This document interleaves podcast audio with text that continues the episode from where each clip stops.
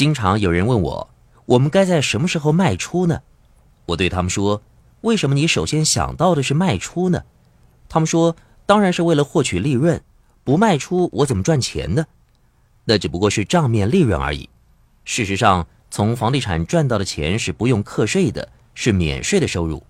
我就是想不明白，为什么人们看不到这一点呢？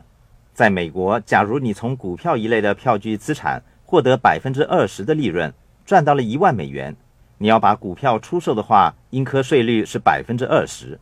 房地产方面，如果我赚到两万美元的利润，即使这笔钱是需要课税的，我也能无限期的延迟纳税。也就是说，我不用为我的资本利得支付任何的税款。我那些从现金流和房地产所衍生的收入是被动收入，税率是最低的，可说是最好的收入。资本利得是免税的。你可以把用来支付资本收益的税款作为投资用途，相对于其他投资来说，你获得的回报也比较多。如果你是 B 或是 I 象限的人进行投资的时候，你还可以利用折旧这个东西。根据现行的税法，政府将补偿你在增建或改建工程所损耗的价值，这就是所谓的折旧费，跟他们补偿你在电脑和汽车所耗损的价值差不多，但两者之间还是有点不同。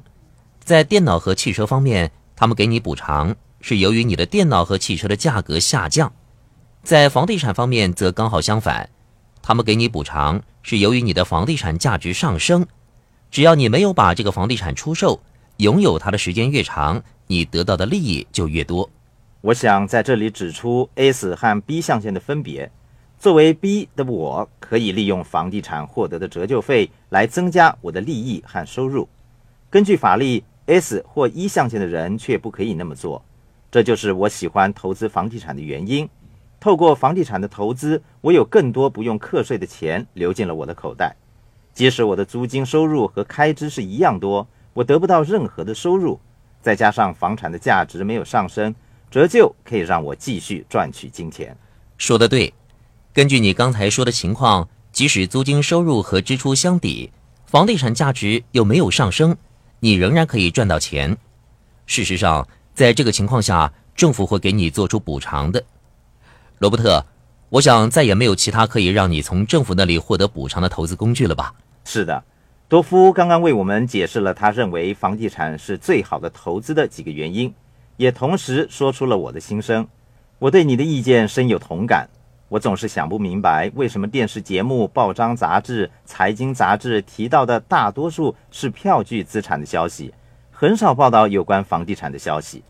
我总觉得一般的财务计划专家为客户设计财务计划时，比较少涉及到房地产方面的投资。他们对房地产好像不太熟悉，呃，这是其中的一个原因。第二个原因是房地产没有给他们带来什么好处。如果他们建议客户投资在股票或债券的话，在某些情况下他们可以获得佣金。相反，客户投资在房地产并不能给他们带来太多的好处。我认为一个称职的财务计划专家必须具备企业、房地产、票据资产等各项资产的专业知识。明白他们各项的长处和短处。我们没有说房地产是你唯一的投资项目，它也有缺点。可是政府给房地产投资者提供了多项的税务宽减优惠，银行又乐意借钱给投资在房地产的人。以上种种说明了投资房地产的好处。我却认为房地产是非常有趣的投资项目。是的，我经常向人们说，如果有人向你提供一些有关金钱的建议，你该问一问自己。这个人是不是做过他向你建议的事情呢？他是不是在这个事情上赚过大钱呢？或者他们是不是透过给别人提供建议而赚大钱呢？他的答案可以让你知道他们的建议是否可信。许多房地产的经纪人不会投资在房地产，股票经纪人也不会投资在股票，因为他们只是推销员，不是真正的投资者。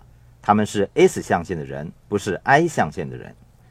我在新地区进行房地产投资时，我只会选用那些本身是投资者的房地产经纪人，因为他们才知道我需要的是什么。